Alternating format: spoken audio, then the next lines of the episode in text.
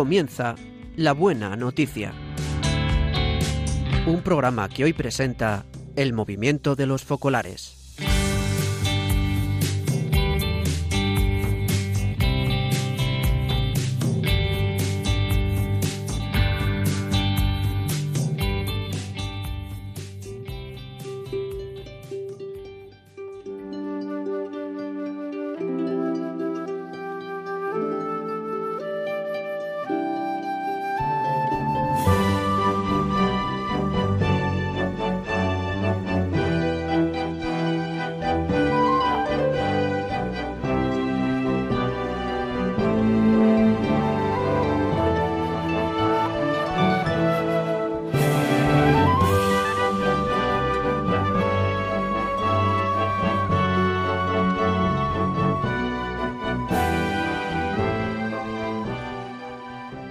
Días. Nuevamente estamos con ustedes para comentar y meditar juntos la liturgia de, la de mañana domingo, vigésimo séptimo del tiempo ordinario. En muchos pueblos de España es tiempo de vendimia y en ellos se entenderá bastante mejor las lecturas de la misa de mañana que en las otras ciudades en las que vivimos un poco más alejados de la naturaleza. Estamos hoy con ustedes para meditar juntos esas lecturas y para extraer de ellas los que el Espíritu Santo nos quiere comunicar a cada uno. Hoy estaremos con vosotros, Santos García. Buenos días, Santos. Hola, buenos días, María José, y buenos días a todos los oyentes de Radio María. Pues sí, antes eh, tú nos hablabas del tiempo de la vendimia, porque hoy en la primera lectura, en el Salmo y en el Evangelio, se nos hablará en parábolas referidas a viñas y viñadores. También está con nosotros Mari Carmen. Buenos días, Mari Carmen. Buenos días, María José, y buenos días a todos los oyentes. Y a Saludamos. Y a Santo. Saludamos también al técnico de Radio María, Germán, que nos ayuda desde el control de sonido. Y saludamos y agradecemos a quienes hoy nos donarán sus testimonios. Yo soy María José Borrego. El pueblo de Israel, como representante de toda la humanidad, es la viña que no dio frutos, rechazó a los profetas y por último asesinó al hijo del dueño de la, de la viña y lo crucificaron. Nos dirá Jesús después en el Evangelio que el reino de los cielos será quitado a la casa de Israel y se le dará a un pueblo que produzca sus frutos, que es la Iglesia, pero muchas veces no damos tampoco los cristianos los frutos de buenas obras que el Señor espera de nosotros, y estamos como devastados por los enemigos de la fe.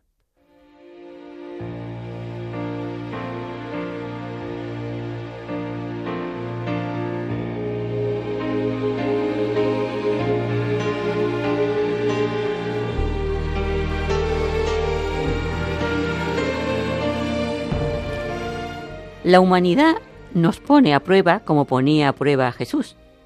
Cuando se dirigía a Jerusalén, mientras que unos lo aclamaban como el Hijo de David, otros lo condenarían. Él vino a proclamar el eminente advenimiento del reino de los cielos. Y en este marco se desarrolla un singular diálogo entre Jesús y un grupo de personas que le hacen preguntas. Unos son herodianos y otros fariseos, dos grupos con diversidad de opiniones respecto al poder del emperador romano. Y le preguntan si considera lícito o no pagar las tasas al emperador, para así obligarlo a ponerse a favor o en contra del César y tener de qué acusarlo. Pero Jesús responde preguntando a su vez, ¿de quién es la efigie impresa en la moneda de curso legal? Y como es la efigie del emperador, responde, Pues lo del César, dáselo al César, y lo de Dios a Dios. Pero, ¿qué se le debe al César y qué a Dios?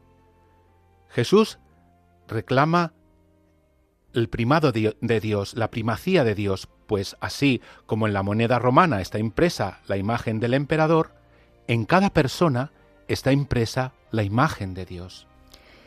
La misma tradición rabínica afirma que todo hombre ha sido creado a imagen de Dios. Usando el ejemplo de la imagen impresa en las monedas, el hombre acuña muchas monedas con el mismo sello y todas se parecen unas a otras. En cambio, el rey de los reyes, el santo, acuñó a todos los hombres con el sello del primer hombre, y sin embargo ninguno de ellos se parece a su compañero. Así pues, solo a Dios podemos dar todo nuestro ser, solo a Él le pertenecemos, y en Él encontramos libertad y dignidad. Ningún poder humano puede pretender semejante fidelidad. Si hay alguien que conoce a Dios y puede darnos su justo lugar, ese es Jesús. Para él, amar significó cumplir la voluntad del Padre, poniendo a su disposición mente, corazón, energía, la vida misma. Se entregó por completo al proyecto que el Padre tenía para él. El Evangelio así nos lo muestra, siempre orientado al Padre, y a nosotros también nos pide lo mismo. Amar significa hacer la voluntad del amado, sin medias tintas, con todo nuestro ser. Esto se nos pide con la mayor radicalidad, porque a Dios no se le puede dar menos que todo, todo el corazón, toda el alma y toda la mente. Pues lo del César, devolvérselo al César, y lo de Dios, a Dios. ¿Cuántas veces nos encontramos ante dilemas de decisiones difíciles que pueden arrastrarnos a la tentación de una salida fácil. También Jesús es puesto a la prueba ante Dios dos opciones ideológicas, pero Él lo tiene muy claro. La prioridad es la venida del reino de Dios, con el primado del amor. Dejémonos interpelar por esta palabra. Nos podemos preguntar, ¿nuestro corazón está deslumbrado por la notoriedad por una carrera fulgurante. Admira a personas de éxito, a influencers de moda, o quizá atribuimos a cosas el lugar que le corresponde por derecho a Dios. Con su respuesta Jesús nos pone un salto de calidad, invitándonos a un discernimiento serio y bien fundado en nuestra escala de valores. En lo profundo de nuestra conciencia podemos escuchar su voz, a veces sutil y tal, vez dominada por otras voces, pero podemos reconocerla. Es la que nos empuja a buscar sin, sin descanso caminos de fraternidad y la que nos alienta siempre a renovar esta opción, incluso a costa de nadar contracorriente. Lo del César, dádselo a César, y lo de Dios, a Dios. Es un ejercicio fundamental para sentar las bases de un auténtico diálogo con los demás, para encontrar juntos respuestas adecuadas a la complejidad de la vida, lo cual no significa escabullirse de nuestra responsabilidad personal para la sociedad, sino más bien ofrecerse para servir de modo desinteresado al bien común.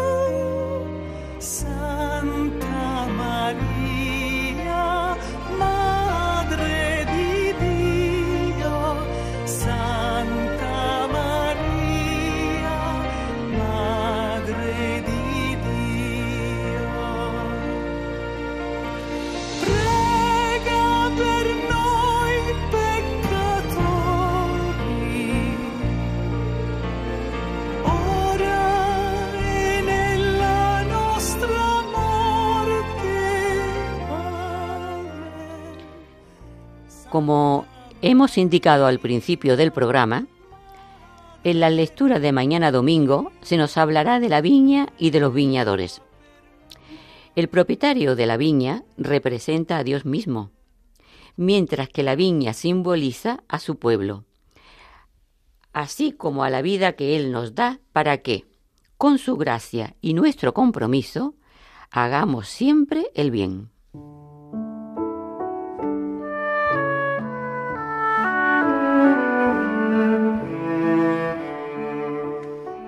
La primera lectura es del libro de Isaías. Voy a cantar a mi amigo el canto de mi amado por su viña. Mi amigo tenía una viña en un fértil collado, la entrecavó, quitó las piedras y plantó buenas cepas. Construyó en medio una torre y cavó un lagar. Esperaba que diese uvas, pero dio agrazones. Ahora, habitantes de Jerusalén, hombres de Judá, por favor, sed jueces entre mí y mi viña. ¿Qué más podía hacer yo por mi viña que no hubiera hecho? ¿Por qué cuando yo esperaba que diera uvas dio agrazones? Pues os hago saber lo que haré con mi viña. Quitar su valla y que sirva de leña, derruir su tapia y que sea pisoteada. La convertiré en un erial. No la podarán ni la escardarán. Allí crecerán zarzas y cardos prohibiré a las nubes que lluevan sobre ella. La viña del Señor del universo es la casa de Israel, y los hombres de Judá su plantel preferido. Esperaba de ellos derecho, y ahí tenéis, sangre derramada. Esperaba justicia, y ahí tenéis, lamentos.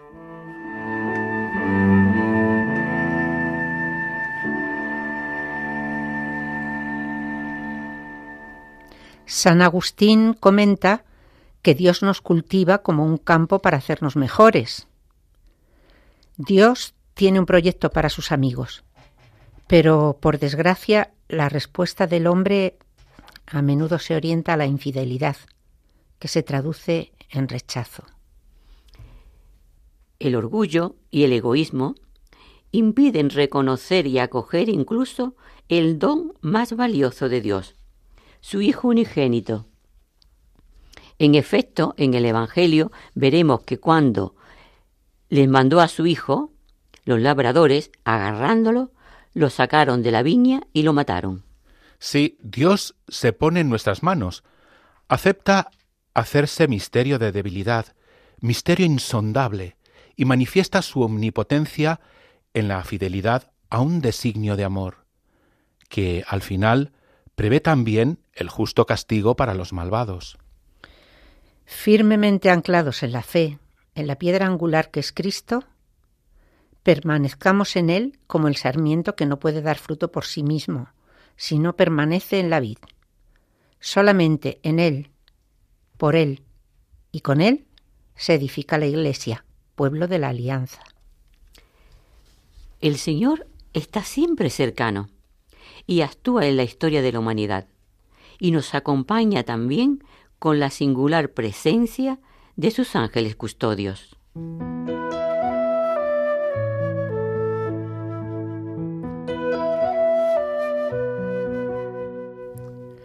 Salmo responsorial. La viña del Señor es la casa de Israel. Sacaste una vid de Egipto, expulsa- expulsaste a los gentiles y los trasplantaste. Extendió sus sarmientos hasta el mar y sus brotes hasta el gran río. ¿Por qué has derribado su cerca para que la saqueen los viandantes, la pisoteen los jabalíes y se la coman los alimañas? Dios del universo, vuélvete, mira desde el cielo, fíjate, ven a visitar tu viña. Cuida la cepa que tu diestra plantó y al Hijo del Hombre que tú has fortalecido. No nos alejaremos de ti. Danos la vida para que invoquemos tu nombre. Señor Dios del universo, restauranos, que brille tu rostro y nos salve.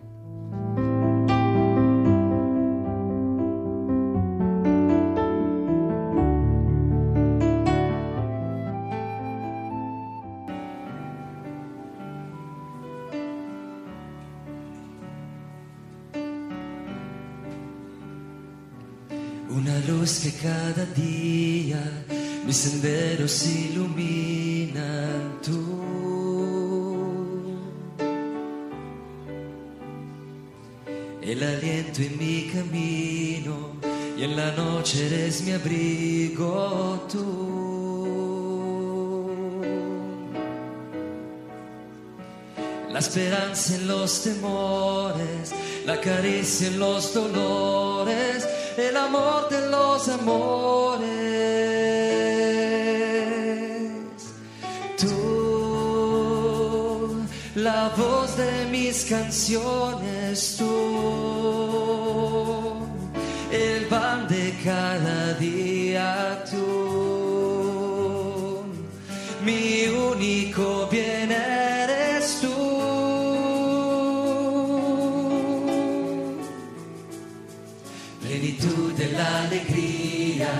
el Señor que da la vida, tú.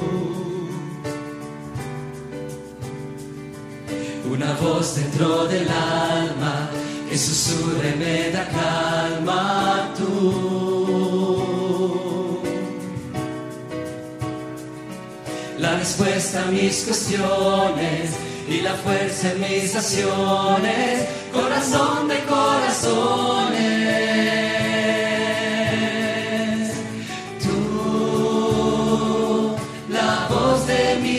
Canciones, tú,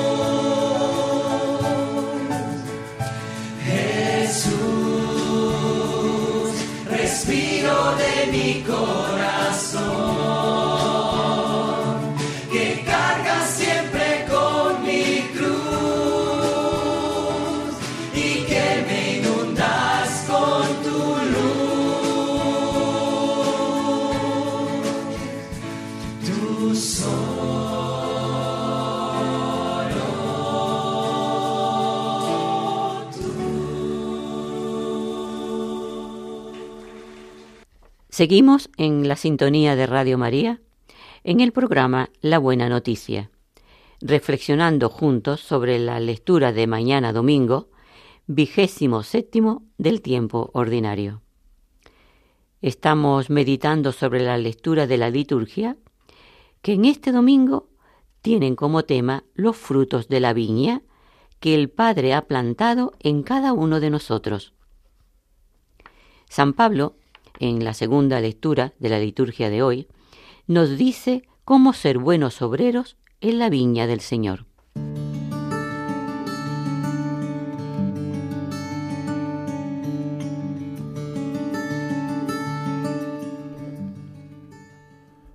La segunda lectura es de la carta de San Pablo a los filipenses. Hermanos, nada os preocupe, sino que en toda ocasión, en la oración y en la súplica, con acción de gracias, vuestras peticiones sean presentadas a Dios. Y la paz de Dios, que supera todo juicio, custodiará vuestros corazones y vuestros pensamientos en Cristo Jesús. Finalmente, hermanos, todo lo que es verdadero, noble, justo, puro, amable, laudable, todo lo que es virtud o mérito, tenedlo en cuenta. Lo que aprendisteis, recibisteis, oísteis, visteis en mí, ponedlo por obra, y el Dios de la paz estará con vosotros.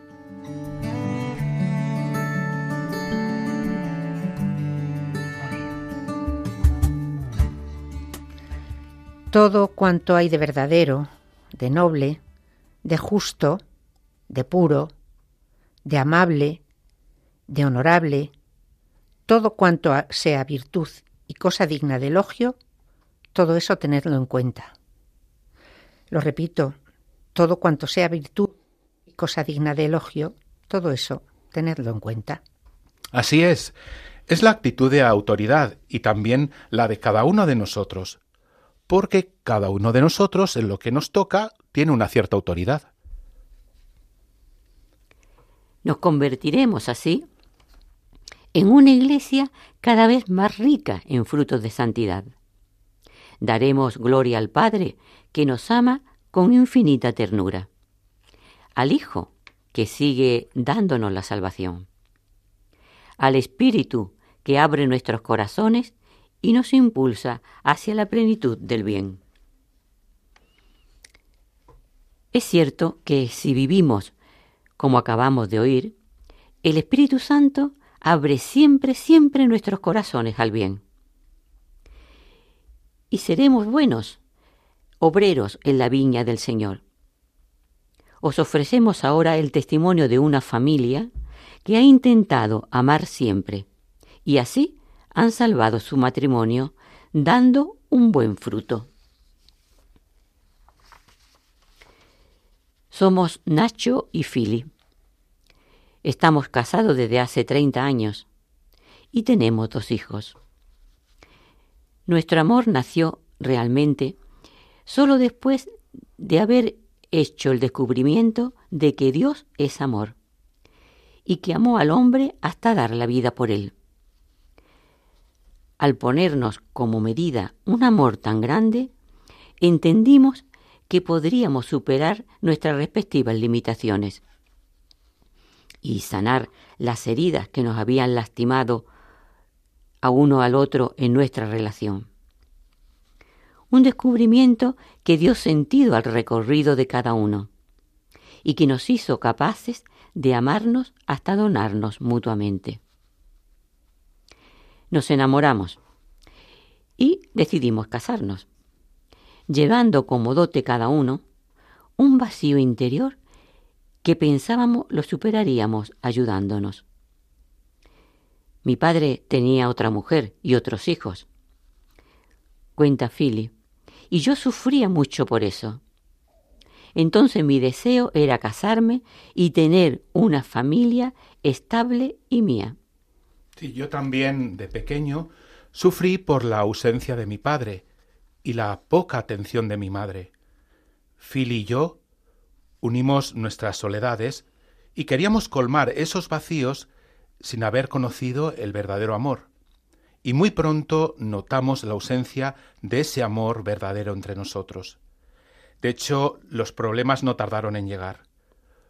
Por los celos de Philly, yo me vi obligado a cambiar a menudo de trabajo, y el rencor que ello me causaba me producía todavía mayor tensión.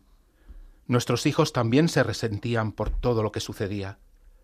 Nuestro amor sí, para con ellos era grande, pero no sabíamos educarlos en el amor, en el amor verdadero, ni hacer que ellos amasen a Dios. Y tras quince años de, de matrimonio entre nosotros, al final nos separamos.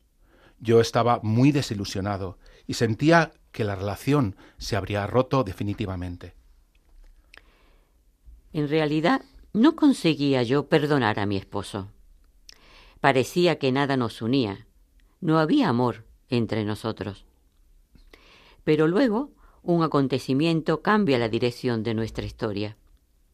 Una noche, mirando la televisión, Nacho queda impactado por una mujer, Kiara Lubick, fundadora del movimiento de los focolares, que habla del amor fraterno. Se interesa por el movimiento y al poco tiempo lo invitan a un encuentro, donde se profundiza justamente en este amor que tiene que ser recíproco.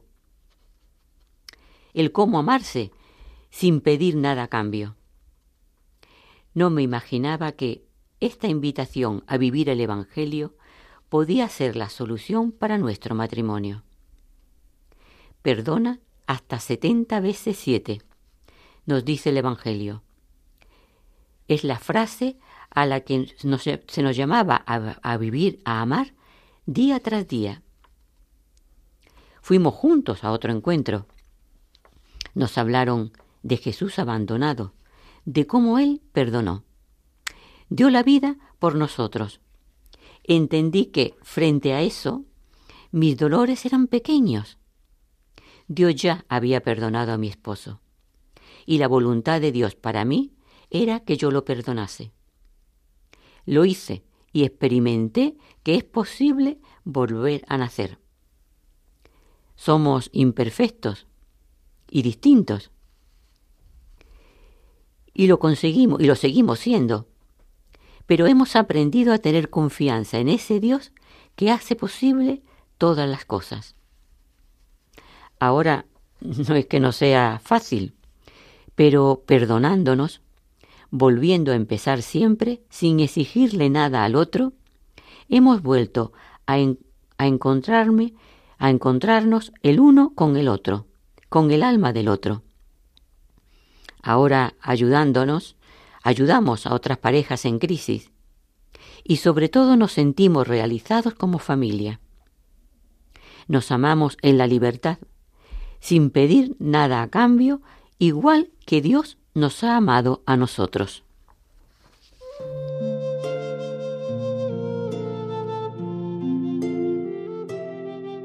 Nos amas hasta el fin, Maestro y Señor.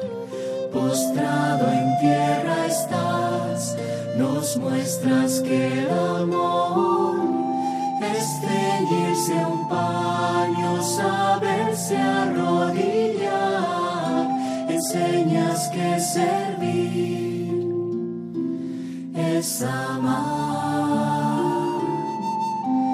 Haz, oh Señor, que aprendamos de ti, que más grande es quien sabe servir, quien se entrega y quien se sabe arrodillar, porque grande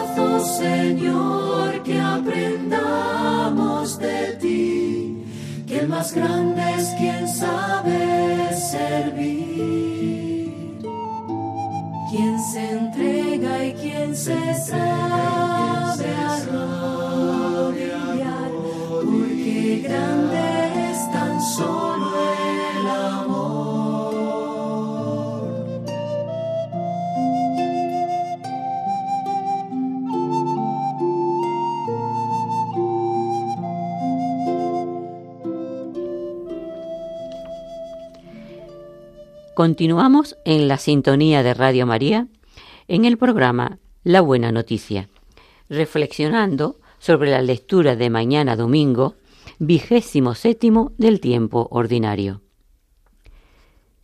La parábola que Jesús nos comunica hoy era para advertir a los sumos sacerdotes y a los ancianos del pueblo que están por emprender un camino errado.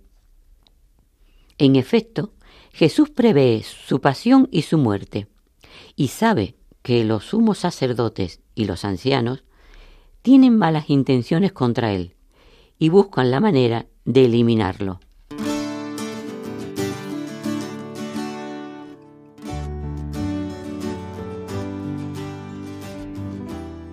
El Evangelio es de San Mateo. En aquel tiempo dijo Jesús a los sumos sacerdotes y a los ancianos del pueblo, Escuchad otra parábola. Había un propietario que cavó una viña, la rodeó con una cerca, también cavó en ella un lagar, construyó una torre y la arrendó a unos labradores y se marchó lejos. Llegado el tiempo de los frutos, envió a sus criados a los labradores para percibir los frutos que le correspondían.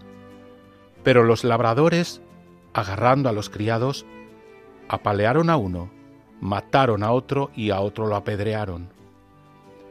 Envió de nuevo otros criados, más que la primera vez, e hicieron con ellos lo mismo. Por último, le mandó a su hijo diciéndose, Tendrán respeto a mi hijo. Pero los labradores al ver al hijo se dijeron, Este es el heredero, venid, lo matamos y nos quedamos con su herencia. Y agarrándolo, lo sacaron fuera de la viña y lo mataron. Cuando vuelva el dueño de la viña, ¿qué hará con aquellos labradores? Le contestan, hará morir de mala muerte a esos malvados y arrendará la viña a otros labradores que le entreguen los frutos a su tiempo. Y Jesús les dice, ¿no habéis leído nunca en la Escritura? La piedra que desecharon los arquitectos es ahora la piedra angular. Es el Señor quien lo ha hecho. ¿Ha sido un milagro patente? Por eso yo os digo que se os quitará a vosotros el reino de Dios y se dará un pueblo que produzca sus frutos.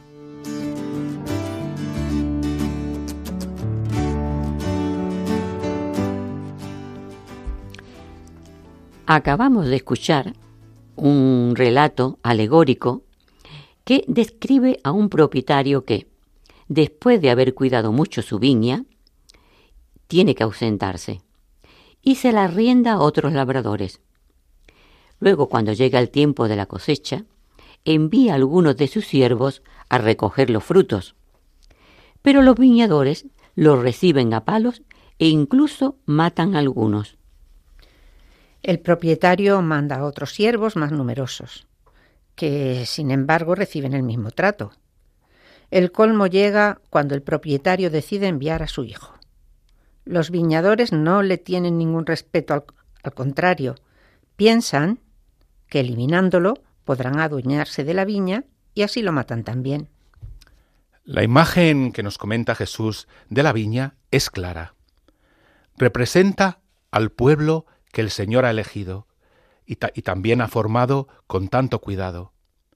Los siervos mandados por el propietario son los profetas, que fueron enviados por Dios, mientras que el Hijo es una figura de Jesús mismo. Y así, como fueron rechazados los profetas, también Cristo fue rechazado y asesinado. Al final del relato, Jesús pregunta a los jefes del pueblo, Cuando venga pues el dueño de la viña, ¿qué hará con aquellos labradores? Y ellos, llevados lógicamente por la, esta lógica de, del relato, pronuncian su propia condena. El dueño, dicen, castigará severamente a los malvados y arrendará la viña a otros labradores que le paguen los frutos a su tiempo. En efecto, con esta dura parábola, Jesús pone a sus interlocutores como en un espejo frente a su responsabilidad y lo hace con una claridad total.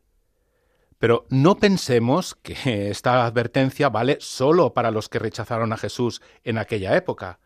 Vale también para todos los tiempos, incluido el nuestro.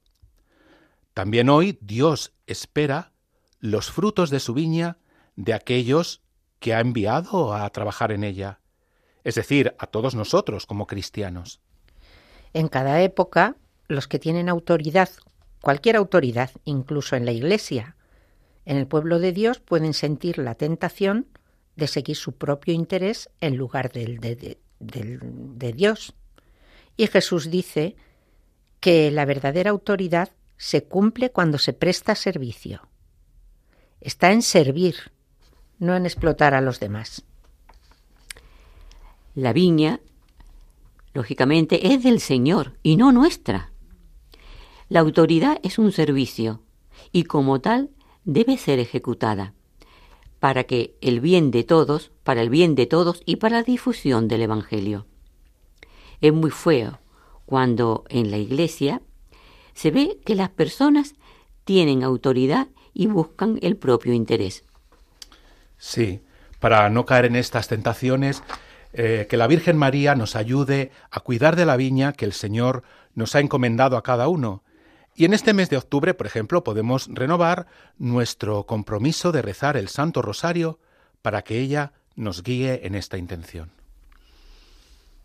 En esta viña del Señor, continuamente tenemos ocasiones para manifestarle nuestro amor a Él.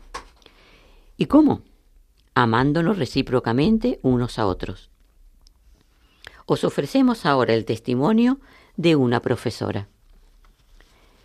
Nos dice, dados los tiempos que corren, son muchas las personas que conozco y que no tienen trabajo. Y como otros tantos, siento la impotencia de no poder hacer nada para remediar su situación. Conocí a Josephine, una nigeriana, madre de un niño precioso que entonces tenía tres meses. En esos primeros días, la intensidad con la que vivimos junta esta situación de sufrimiento suya nos unió mucho. Nunca hemos perdido el contacto. Ahora volví a tenerla cerca. Se había quedado sin trabajo y necesitaba con urgencia sacar adelante a su hijo. Nos pusimos manos a la obra para buscarlo, pidiéndoselo a Dios. Y no solo yo, sino con varias amigas. Hablé con la directora de mi colegio por si había alguna posibilidad. Y mi sorpresa fue grande cuando enseguida me dijo que la podría llamar para ver si podía cubrir una baja en el equipo de limpieza. Al lunes siguiente nos vimos un momento por la mañana en el pasillo donde está mi clase. ¡Qué alegría! ¡Qué abrazo nos dimos! Josephine estaba feliz y yo también por haber hecho mía la necesidad suya, de este prójimo tan necesitado, y haber estado atenta al momento oportuno. A las cuatro y media de la tarde, al bajar los chicos para organizar las rutas, el tiempo había cambiado y hacía mucho frío. Nada que ver con la temperatura que hacía por la mañana. Enseguida pensé en Josephine. ¿Tendrá algo que ponerse? Quería llegar pronto a casa porque mi madre no se encontraba bien, estaba enferma. Pero cuando los niños se fueron, salí corriendo para volver a entrar de nuevo al colegio y fui a preguntar si sabían dónde podía encontrar a Josephine. Me dijeron que en la tercera planta. Subí y cuando por fin le encontré, le di una chaqueta de lana mía que tenía siempre en la taquilla por algún imprevisto. Estaba feliz. No tenía dónde alojarse, porque vivía a más de 100 kilómetros de Madrid. Y en esos primeros días intenté encontrarle un sitio donde dormir. Tuve que llamar, hacer muchas llamadas, llamar a muchas puertas. Cada vez que cogía el teléfono pensaba, no importa si estoy cansada, si tengo mucho que hacer. Es Jesús quien me necesita, que no tiene casa. Jesús nos ha dicho que no hay amor más grande que el que da la vida por sus amigos. Al final se pudo quedar, gracias a Dios, en casa de un- una compañera del cole que mientras buscábamos el piso o una casa. Seguimos buscando la casa y llamé siempre a muchas puertas, seguía llamando a tantos lugares, hasta que por fin, un día, un amigo mío me dijeron que podíamos ir a ver un pisito que ellos tenían, que lo habían dejado vacío hace unos meses. Era pequeñito, pero respondía perfectamente a, sus necesidades. Nos pareció precioso, por fin. Además, estos amigos estaban dispuestos a ayudarla, cobrándole un alquiler casi simbólico. Después enseguida pedimos la providencia porque, claro, eh, pero bueno, no llegó. Llegó una cama, un mueble, de cajones, una mesa, sillas, todo lo necesario. El trabajo en el colegio todavía no es definitivo, pero cada vez que nos vemos en el cole nos invade una alegría especial. Siento que nos une algo fuerte, por todo lo que hemos vivido juntas, es que somos hermanas. Además, le estoy muy agradecida a Dios por haberme dado la oportunidad de olvidarme de mí misma para ocuparme y preocuparme de quién está a mi lado. Una vez más he podido comprobar que ese pedid y se os dará, que nos dijo Jesús en el Evangelio, se convierte en realidad y con frutos abundantes, gracias al amor recíproco que nos une a mí y otras personas que compartimos la misma vida, y de tratar de vivir también el momento presente como si fuera lo único que tengo que hacer. Ahora, cuando ella puede, también comparte lo que tiene con otras personas que lo necesitan. Compartiendo esperanzas,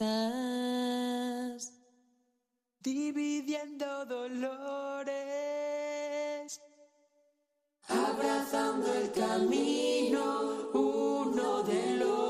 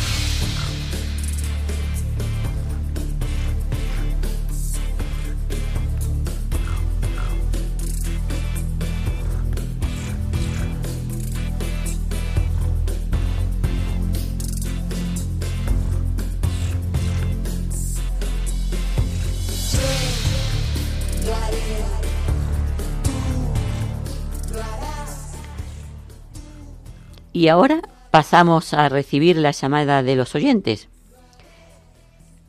Pueden llamar a este número 91 005 94 19. Repetimos el número 91 005 94 19.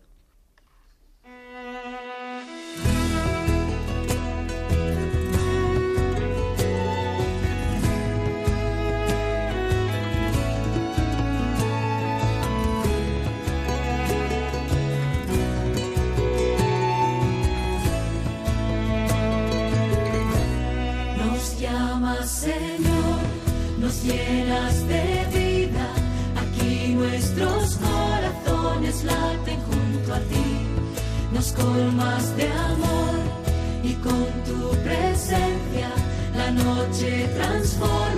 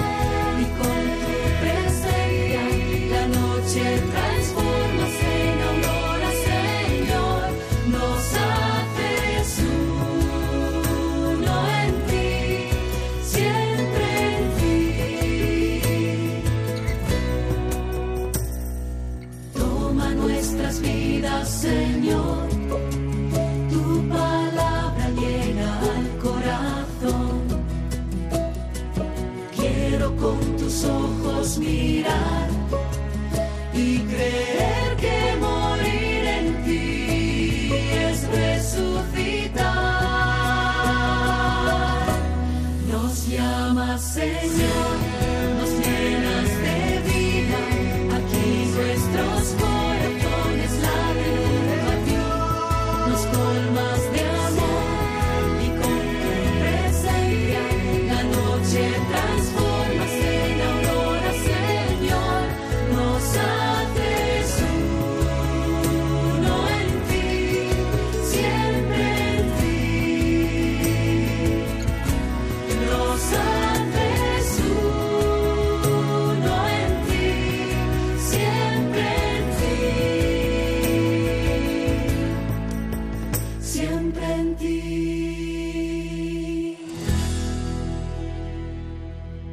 Bien, pues se nos acaba el tiempo y, ya no hay llamadas, pues entonces ya simplemente lo único que nos queda es agradecer a todos los oyentes de Radio María por la atención prestada.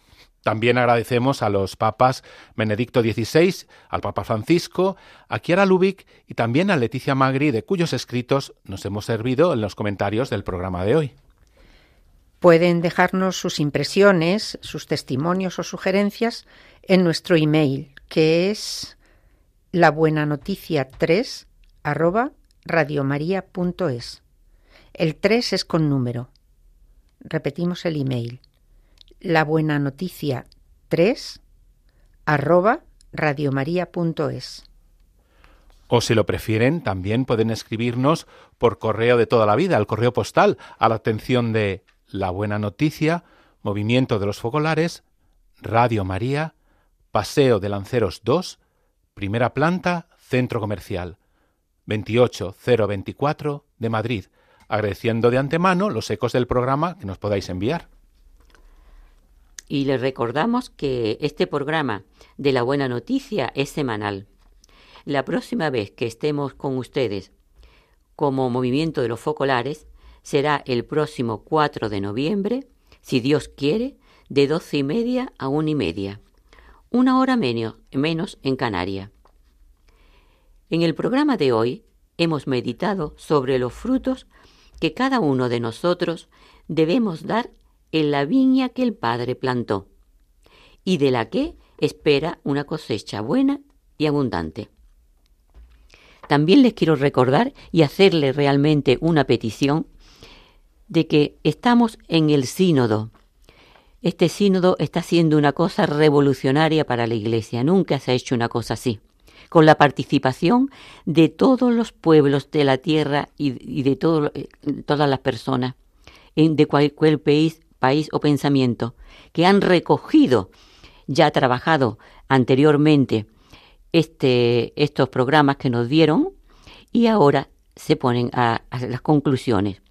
El Papa ha insistido muchísimo en que pidamos el Espíritu Santo y que estemos a la escucha de Él continuamente para que de nosotros salgan las palabras que Él quiere, no nuestros pensamientos o nuestra crítica a veces, pensamiento negativo que puede surgir, una crítica, un esto no me gusta. No, escuchemos al Espíritu Santo y construyamos siempre. Bueno, pues si desean escuchar nuestros programas anteriores o este último, pueden acceder al postcard de la web de Radio María. Les invitamos ahora a seguir en su sintonía. Gracias por vuestra escucha y buen día a todos.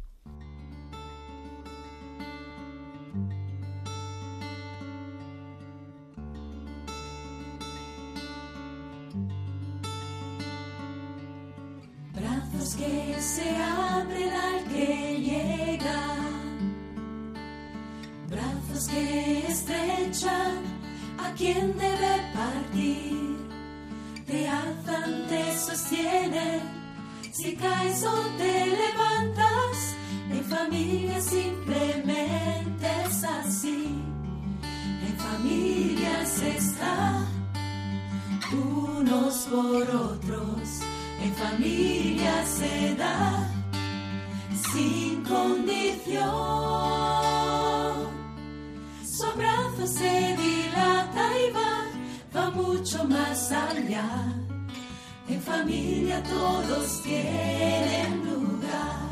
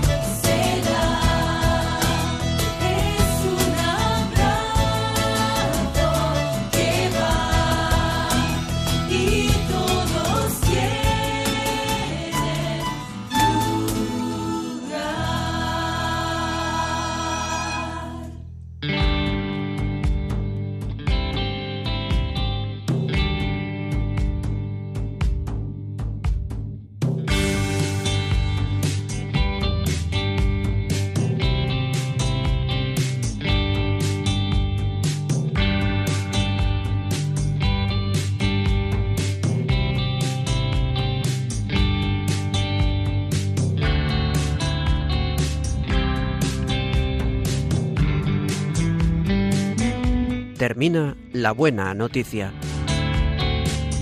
Un programa que hoy ha presentado el movimiento de los focolares.